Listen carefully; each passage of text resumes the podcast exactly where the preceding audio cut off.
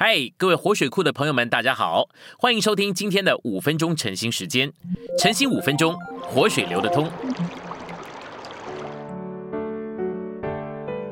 第五周周三，我们今天有两处的经节。第一处经节是提摩太后书二章十五节：“你当竭力将自己呈现神前，得蒙称许，做无愧的工人，正直的分解真理的话。”第二处是约翰三书四节。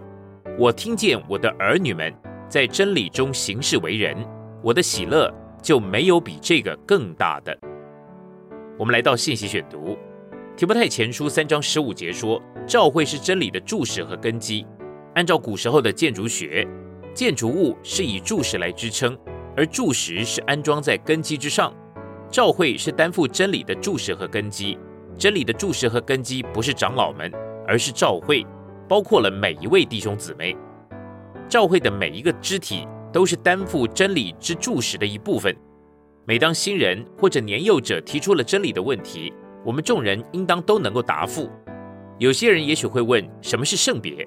我们不仅该知道圣别就是基督，也应该能够找得出来经节来证明并且解释它。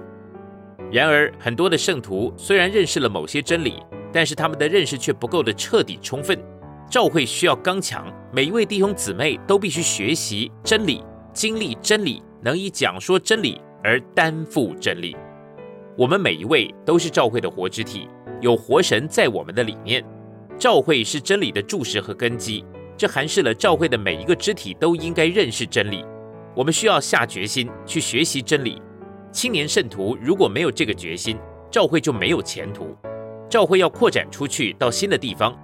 就需要有能够担负责任的领头者。我们缺乏像这样的人，因为在日常的教会生活之中，我们没有学习真理，也没有实行真理。我们若在日常的教会生活之中学习真理，并且实行真理的话，每一个肢体就都能够担负一些责任。这样，无论我们扩展到哪里，都不会有问题。每一个地方教会都会是刚强的。凡是经过各种的试验，不仅绝不动摇，而且绝不受影响的人。对于主的恢复乃是真正的益处。无论遭受了什么风暴，他们总是坚定不移，并且与主一同往前。现今仍然在这里，他们没有成为破坏或难处。凡是像这样的人，都是爱主的话，并且在真理上有着稳固根基的人。无论是在消极方面或者积极方面，都没有任何的例外。凡是成为难处的人，在主的话上绝对没有扎实的根基。我们必须尽所能的使自己。进入生命读经的信息，并且使这些真理构成到我们的里面，这无法在短期间之内做成，但必须是我们的实行。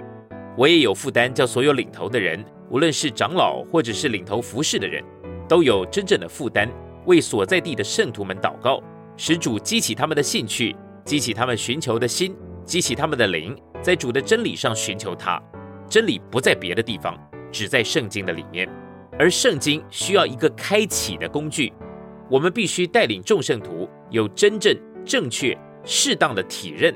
他们需要圣经，他们也需要生命读经的信息和恢复本的帮助。我们应该帮助众圣徒建立一种实行或者习惯，每天至少要花半个小时在主的话上面。你可以早晨花上十分钟，晚上花上十分钟，就寝前再花十分钟。